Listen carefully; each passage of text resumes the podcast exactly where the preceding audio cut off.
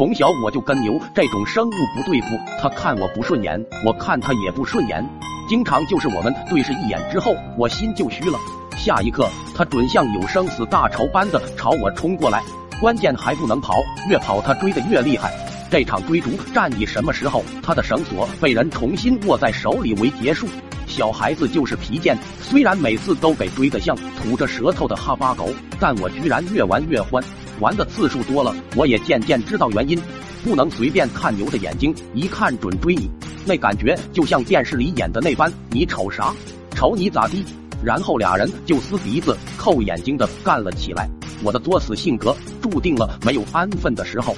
那一天，老爹拉着我陪他上山放牛，一大一小，他放大的，我放小的。父子俩走到公路上时，我忽然想看看老爹奔跑的样子。于是让老爹看牛眼睛，说大牛眼睛里好像进了东西。老爹当真转头去看，随着老爹眼睛看着牛，那牛也把目光看向老爹，然后慢慢的、慢慢的，那牛蹄子明显撅了起来，鼻子里也开始喘粗气。老爹似乎觉得有点不对劲了，下一刻牛直接炸毛，哞的一声叫，撅蹄子就向老爹冲去。牛角一甩，老爹滴溜溜的滚成了葫芦。这还不算，那牛又对着滚地上的老爹继续冲去，吓得老爹爬起来就跑。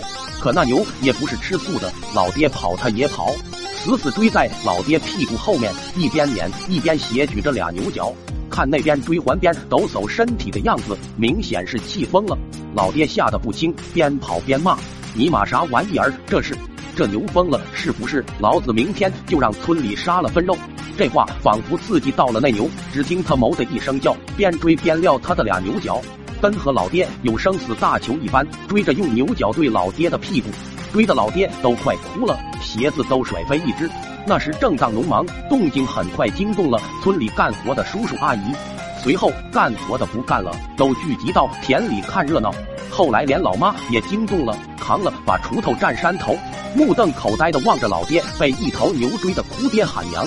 牛最终还是被拉住了。当时的老爹躺在村里坝子上，双眼无神的看着天，面色苍白的问老妈：“快看看我的屁股，还好吧？”